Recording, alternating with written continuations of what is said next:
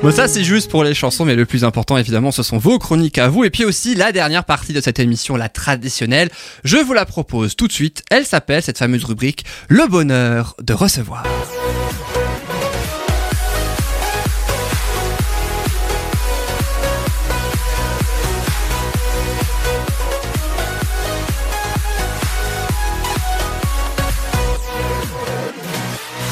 Et notre invitée aujourd'hui s'appelle Caroline Pernin, vice-présidente de la Société d'histoire naturelle et d'ethnographie de Colmar. Caroline Pernin, bonjour.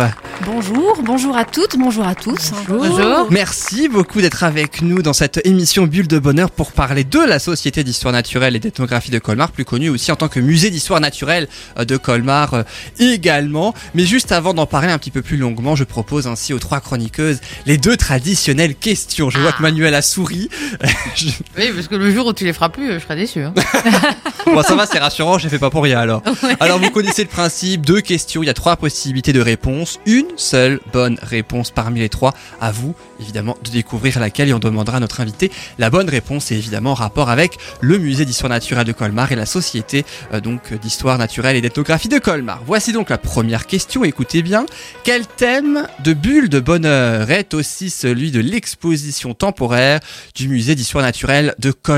Il y a trois possibilités pas, de Il y en a qui réponse. essayent de tricher. Est-ce qu'il y a l'informatique? Est-ce que c'est la biodiversité? Est-ce que c'est la parentalité? Informatique, biodiversité et parentalité. Annie chez Je Manuela. biodiversité. Manuela, Pa- Pareil. Patricia. Idem. La biodiversité que, que propose Marie hein, dans notre émission, hein, on le rappelle. Alors Caroline Pernin, est-ce que c'est la bonne réponse? Tout à fait, tout à fait. Vous avez euh, la bonne réponse. La biodiversité, crise et châtiment, c'est le thème de l'exposition de cette année.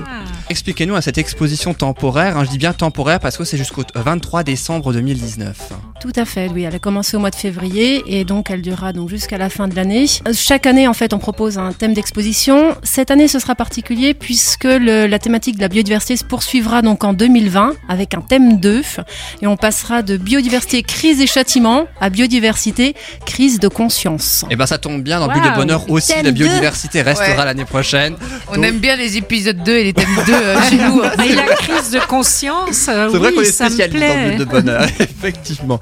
Alors, dans cette exposition, c'est jusqu'au 23 décembre, hein, je le rappelle. euh, Qu'est-ce qu'est-ce qu'on peut y voir euh, donc, dans cette exposition? Eh bien, dans cette exposition, l'objectif était de présenter justement euh, cette biodiversité actuelle. On parle beaucoup de crise, donc c'était de définir un petit peu tout ça. Est-ce qu'on est en crise? C'est quoi une crise? Euh, Pourquoi on en parle autant? Est-ce que c'est euh, c'est aussi gênant? Est-ce que c'est dangereux? Est-ce que c'est euh, juste euh, euh, une crise scientifique? Voilà, donc c'est un petit peu d'expliquer tout ceci à travers des exemples concrets et aussi, alors des exemples bien évidemment mondiaux, mais aussi des, des exemples locaux. Voilà, donc expliquer aux gens ce que c'est que la biodiversité. Euh, pourquoi est-ce que l'on parle de crise aujourd'hui de cette biodiversité finalement? Et bah, qu'est-ce que l'on peut faire? Voilà, parce que c'est bien beau d'en d'en parler, euh, mais nous, nous faisons partie de, de cette biodiversité, donc quel, quel est notre moyen d'agir? Et euh, cette exposition, vous la préparez depuis combien de temps? Ça me faisait sourire tout à l'heure quand j'entendais Manuela, parce que c'est un petit peu comme... euh, Mariage. comme un mariage. c'est euh, un à deux ans en amont. Ça dépend. Alors ça dépend des expositions en fait. Ça dépend des pièces que l'on veut présenter. Si des pièces sont empruntées entre musées, euh, il faut un temps, souvent un délai plus long. Euh, si ce sont des pièces que nous possédons déjà, euh, les objets, donc euh, c'est c'est ça peut être moins long, mais il faut il faut au moins un an. Du coup, c'est. comme le mariage, hein, du coup. Ouais, c'est comme le mariage. Ça doit être stressant aussi. Hein. Ça va. Assez, assez. Le Mais il y a moins de final, le par final. contre. Euh, Moi, le conflit, euh, ouais, je sais pas. Oui, Il y a que- moins de conflits dans une exposition. euh, Bah, après, pour la Ouais. créer, euh, il y a peut-être des conflits parce que. Oui, pas autant parce que, que du coup, si jamais le marié dit qui- finalement non au dernier moment. hein. Oui, bon, ça, ça. On fera une chronique là-dessus. alors, Si le marié dit non. Euh, Il faut une euh, équipe bienveillante. Aussi, Parce que du coup, qui c'est qui s'occupe de monter ce projet justement? C'est directement vous, le musée, ou avec des scientifiques, ou vous faites comment en fait euh? Alors, au sein du musée, nous avons des, des scientifiques spécialisés des différents domaines euh, qui sont euh, bah, qu'on présentera peut-être après. Et donc, ces spécialistes peuvent proposer des thèmes. À ce moment-là, donc, on va avoir un commissaire de l'exposition. Euh, ils peuvent être deux. Et ces, ces commissaires d'exposition peuvent être donc euh, des spécialistes de notre propre musée ou avec d'autres musées. Par exemple, nous avons une exposition avec le Louvre, et c'était deux commissaires du Louvre euh, qui euh, se sont occupés, si vous voulez, de l'orientation de la de l'expo. En tout cas, je rappelle, hein, cette exposition, c'est jusqu'au 23 décembre, donc 2019, au euh, musée d'histoire naturelle et d'ethnographie euh, de Colmar. Et maintenant, la deuxième question pour vous, chère chroniqueuse. Alors, écoutez bien la question, il y a un indice. Si je vous dis que dans le musée, il comporte au moins une momie et son sarcophage offert en donation par un pasteur de Cernay en 1831, cette momie et ce sarcophage datent de la 22e dynastie, donc environ 900 avant euh, Jésus-Christ. Environ, évidemment. De quelle période historique date la momie et le sarcophage? Est-ce que ça date du Paléolithique? Est-ce que ça date de la Grèce antique? Est-ce que ça date de l'Égypte antique? Manuela, Voilà, Annick 900 et Patricia. de- de- de- Ouais, enfin, je sais, je suis nulle à ça, moi. Il y a un indice dans la question. L'Égypte, l'Égypte, moi je Égypte dirais pour l'Égypte. Patricia. Oui. Annick et Ouais, Manuela. pareil. Pareil Égypte et toi Manuela? Non, t'avais dit que. euh, que- Paléolithique, Grèce antique, Égypte antique. Mais dans la question, t'avais dit la momie, elle date de quand? Il y a une momie et son sarcophage qui Ouais. date de la 22e dynastie à peu près environ 900 avant Jésus-Christ. De quelle période historique ça date? Du Paléolithique, de la Grèce antique et de l'Égypte antique? Si je dis une réponse à la con, on va se foutre de moi. On se fout déjà de toi pas. Bah, je sais pas, je dirais le paléo. Le, Le, paléo machin. Le c'est ça paléo, ça me plaît bien. Le paléolithique. Mais je crois pas que c'est ça. Alors, mo- la momie et sarcophage, ce sont des termes, j'ai presque envie de dire, qui euh, sont spécifiques à une période historique. Caroline Pernin, laquelle? Alors oui, c'est l'Égypte antique, donc euh, moins 3000 à peu près, hein, moins 3000 avant JC, jusqu'à donc euh, 30 avant JC. Jesus Christ. Pardon? C'était ce qu'on a répondu. Oui. Tout à fait. tout à fait. C'est ce que vous avez répondu. oui, c'est l'Égypte antique. Bravo, effectivement. Il y a même 500 pièces hein, d'Égypte antique dans le musée, hein, c'est ça? Oui, et c'est ce qui fait d'ailleurs la particularité de ce musée, parce que musée d'histoire naturelle, euh, beaucoup des, des visiteurs donc s'attendent bah, à, à observer des, des animaux naturalisés, empaillés, si vous alors empaillés, naturalisés, en fait ça dépend de la technique de, de conservation, mais disons d'observer des animaux en tout cas, et euh, oh, il, euh, il voit aussi donc des momies. Nous sommes le seul musée à avoir des momies dans l'est de la France, des momies donc c'est vrai que ça en fait une petite particularité, ce qui fait aussi cette, cette grande diversité. Je savais pas, tu vois. Voilà. Moi non plus, j'ai Bah ouais. découvert ça en préparant cette émission. Mhm. Mais comme quoi, dans ce musée, il y a aussi beaucoup de choses dont on peut-être on ne soupçonnerait pas, Et Patricia. vous les avez depuis longtemps, ces momies? Alors oui, la plupart en fait des, des acquisitions de tous ces objets finalement ont été réalisées lors de la création de ce musée, donc dans les années 1860. Alors justement, comment il est né ce musée? Alors ce musée, il est né en 1860 exactement, donc c'est le 22 octobre qu'a été inauguré donc le musée, et il a été créé un an après que les, sociétés savantes euh, et notamment donc la société d'histoire naturelle et d'ethnographie de Colmar a été créée, donc par des, des groupes, je dirais, de, de scientifiques, médecins, de, de savants de l'époque, et les objets donc qui avaient été euh, récoltés ou donnés donc ont été tout de suite exposés au sein d'un musée. L'objectif de la société, donc en 1859, et c'est ce qui expliquera pourquoi ce musée était créé aussi vite, était, je cite, attirer l'attention du public sur l'histoire naturelle, de chercher à en répandre le goût, surtout parmi la jeunesse, et d'en faciliter l'étude. De ce fait, créer un musée permettait de présenter les objets et de, de discuter autour de ces objets. J'ai pour souvenance, bah, je sais pas si c'est certain, mais il me semble que j'ai été voir des momies il y a, j'avais 5-6 ans, quelque chose comme ça. Donc, et c'était pas du tout rue Turenne, parce que là vous êtes basé rue Turenne. Mhm. J'ai fréquenté l'école qui était à la place de ce musée autrefois, donc j'avais 5-6 ans également. Donc le musée n'était pas basé là, il était basé ailleurs, avant au château d'eau, quelque chose par là-bas, non? Tout à fait, tout à fait. En fait, lorsque le musée donc a été créé, au départ, les collections ont été présentées euh, au couvent Unterlinden. Ensuite, euh, il y a eu quelques guerres qui sont passées, donc c'est vrai que euh, les collections ont même été euh, réparties dans différentes euh, écoles, à l'Institut Saint-Jean également. Euh, puis euh, après, donc euh, après la Seconde Guerre mondiale, euh, il y a eu donc une maisonnette à côté du château d'eau, euh, dans laquelle donc les collections ont été à nouveau donc présentées. Et, Et de c'est là qu'il y avait les sarcophages. Alors c'est là qu'il y avait le sarcophage et ensuite donc euh, depuis 1985 donc euh, nous sommes rue Turenne, c'était l'ancienne mairie. Donc l'espace est beaucoup plus grand pour le musée par rapport à cette maisonnette et donc on peut y observer euh, là tous les objets parce que alors ce qu'il faut savoir c'est qu'on présente que quelques objets. D'accord, c'est un petit peu comme euh, l'iceberg, on ne voit que ce qui est euh, au-dessus de l'eau, mais en dessous, il y a beaucoup en fait de collections qui sont, qui d'ailleurs on ne peut pas les présenter euh, forcément tout le temps parce qu'elles s'abîmeraient. Donc il y a une rotation et donc il y a énormément de réserves. Donc à il faut de quelle époque les, on peut les voir? Une fois par an, deux fois par an, il y a. Alors en fait, il y a un turnover. Donc euh, et, et les expositions temporaires du musée permettent justement de sortir des pièces, de changer. Chaque exposition temporaire nous permet de faire un focus sur euh, sur certaines pièces du musée. Donc qui vont être présentées pendant un an et puis qui ensuite vont être, euh, je dirais, protégées, conservées. Voilà, parce que la, présentation, même euh, même protégée, abîme quand même les pièces. Oui, j'ai une question, moi, c'est par rapport à la date de création du musée. Mhm. Et ce que je souhaitais savoir, parce que j'ai un peu un doute quant à la période, est-ce que euh, Colmar était allemande ou française à cette époque-là? À cette époque-là, au moment de la création, Colmar était française. Elle était française. C'est Mhm. en 1870 qu'elle est. C'est ça, c'est après, voilà. C'était important pour moi. Très bien, ça le fait partie de l'histoire. L'histoire euh, du le petit moment historique. Oui. Et ça fait un petit peu plus de 20, j'allais dire 20 ans, mais presque 30 ans, même plus de 30 ans que du coup le musée est au 11 rue Turenne de Colmar. hein. C'est ça, 11 rue Donc euh, c'est dans le bah, dans le quartier de la Petite Venise. Et en fait, il y a deux accès possibles par le quai de la Poissonnerie, où on reconnaît assez euh, la cour du musée, parce qu'il y a un rhinocéros. Souvent, les touristes se prennent en photo devant ce rhinocéros, qui est l'emblème de de notre musée, Qui est assez imposant hein, quand même. qui est assez imposant, tout à fait. Et sinon, donc rue de Turenne, vous avez donc euh, l'autre entrée euh, du musée. Et puis dans ce musée, il y a aussi une salle dédiée à la géologie de l'Alsace. Euh, c'est assez rare à ma connaissance. En tout cas, qu'est-ce qu'il y a dedans?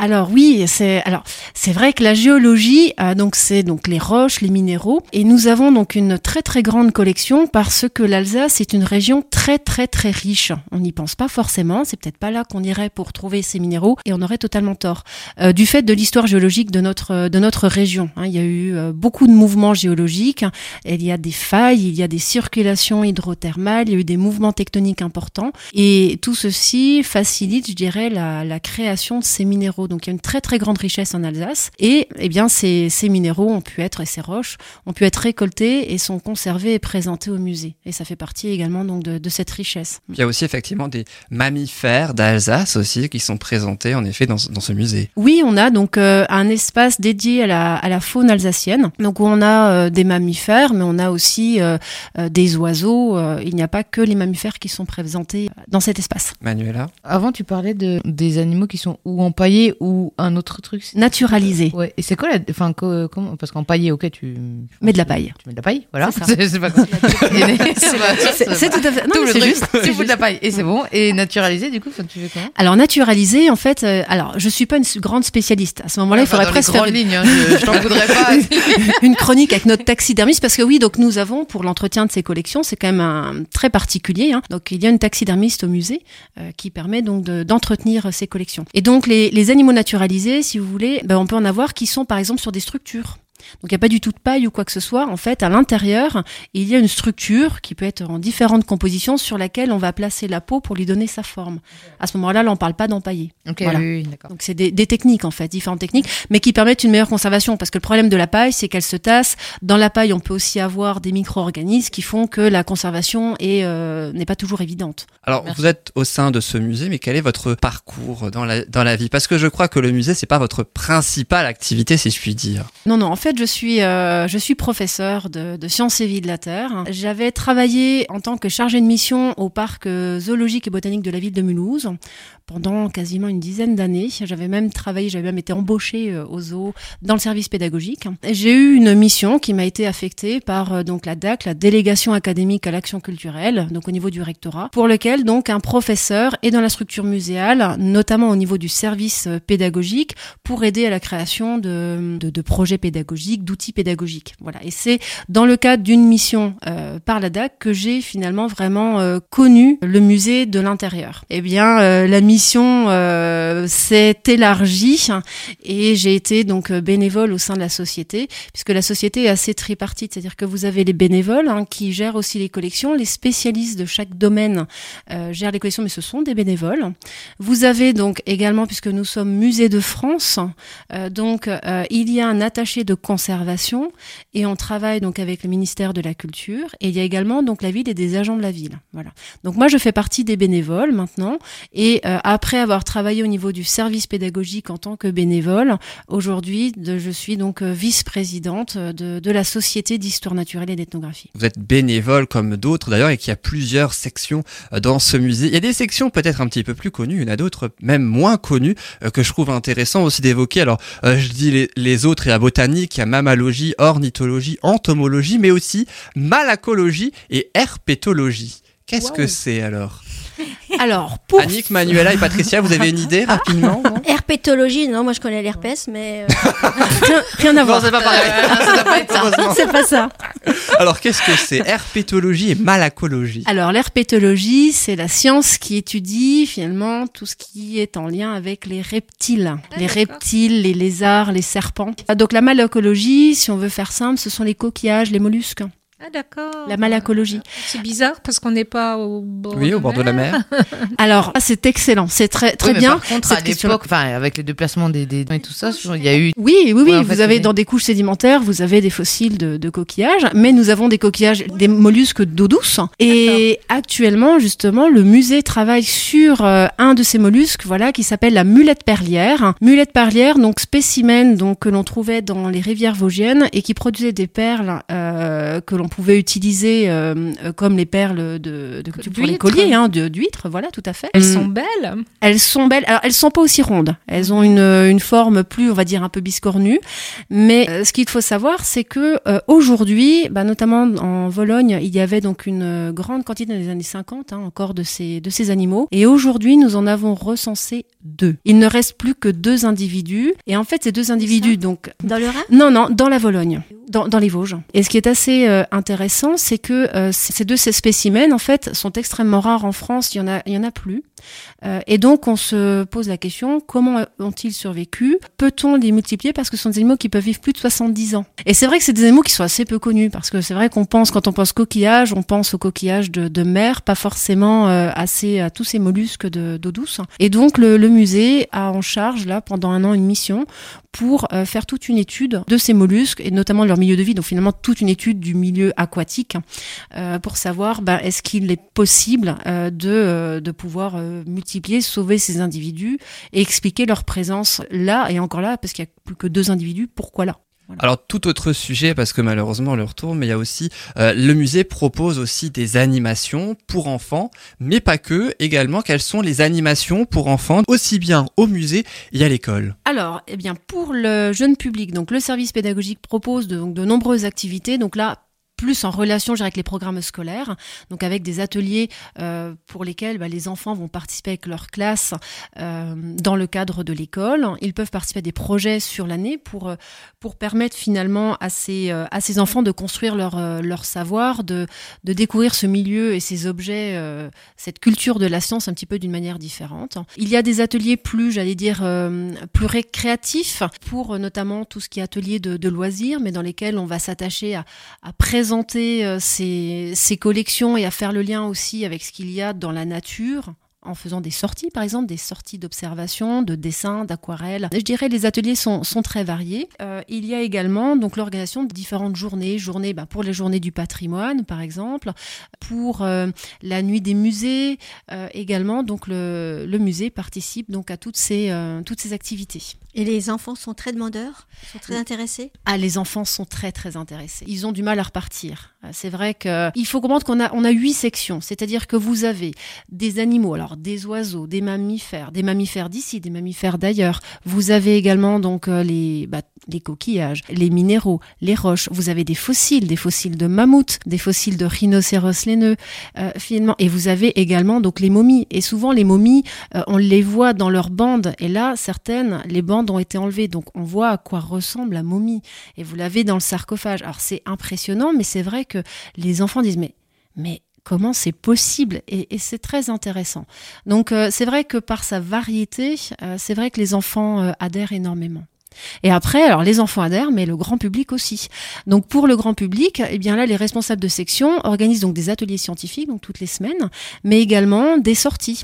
Donc les sorties sont ouvertes aussi bien donc à, à toutes les personnes qui euh, sont euh, ben, bien évidemment qui font partie du musée, mais également les extérieurs. Vous n'êtes pas obligé d'adhérer euh, à la société pour pouvoir participer à ces activités. Donc le programme est visible sur le site hein, euh, internet du, du musée. www.museumcolmar.org. Merci.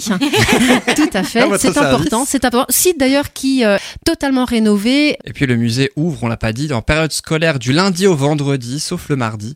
Euh, je crois le samedi et le dimanche hein, aussi d'ailleurs entre 9h et midi, 14h, 17h, hein, euh, il me semble. Et puis aussi pendant les vacances scolaires. Alors oui, justement les. À moins que les horaires aient changé C'est ça. temps. En fait, il y a une petite modification. Euh, Aujourd'hui, donc pendant les périodes scolaires, le, la fermeture ce sera le lundi, mais ça vient juste de changer, donc vous pouviez Ah pas, euh, voilà. Donc ce sera du été mardi. rénové. Mais voilà, mais c'est bien comme ça d'insister, comme ça, voilà, on, on, on va- on le retiendra. Mais c'est vrai que c'est du mardi au vendredi, du coup, que le musée est ouvert, donc 9h, 12h, 14h, 17h, et les samedis et dimanches, donc de 10h à 12h et de 14h à 18h. Et pendant les vacances, là, c'est tous les jours de la semaine. Et puis alors je rappelle Sauf- que sauf le site internet c'est www.museumcolmar.org, c'est 11 rue Turenne à Colmar. Dernière question, quelle est votre pièce ou votre œuvre préférée ou celle qui euh, vous marque le plus dans le musée parmi tout ce qu'il y a? Et puis on sait qu'il y en a beaucoup maintenant. Question très compliquée. Euh, question très compliquée. Je dirais celle qui m'a marqué euh, le plus, justement, c'était euh, cette momie. En fait, il y en a plusieurs, mais d'avoir vu ces momies, ça m'avait euh, vraiment. euh, reste dans la tête. Ah oui, très marqué. Et après, vous voyez, j'arrive pas à en dire une en fait. Après, les, les, les, les fossiles, euh, vous avez des défenses de, de, de mammouths qui sont présentées et qui sont mais énormes. Finalement, quand on est à côté de la défense, il y a une reconstitution du, du membre antérieur d'un mammouth et à côté vous avez le, vous avez également une, une jambe humaine. Et là, on voit l'échelle et on se rend compte que mais c'était des animaux mais gigantesques. On se sent tout tout petit. C'est très impressionnant. Et puis Alors, je je pense pas qu'il était osé. Enfin, il a l'air super, ce musée-là. Oui, mais sais pas, effectivement, et puis c'est surtout pas qu'il du est tout, ouais. Enfin, c'est pas qu'il est pas connu parce qu'il l'est quand même, mais il est peut-être moins connu que le musée Unterlinden, par exemple, où tout le monde y va forcément. Mm. Alors qu'il y a aussi un muséum d'histoire naturelle et d'ethnographie de Colmar, situé 11 rue euh, Turenne. Et je rappelle le site internet www.museumcolmar.org, à moins que l'adresse du site internet ait changé entre temps. Non, non, non. ça, ça va. ça, c'est tout à fait juste. Ça va alors, tout va bien, c'est le plus important. Merci, Merci à vous. beaucoup Caroline Pernin d'avoir été avec nous. Je rappelle que vous êtes la vice-présidente de la Société d'histoire naturelle et d'ethnographie euh, de Colmar.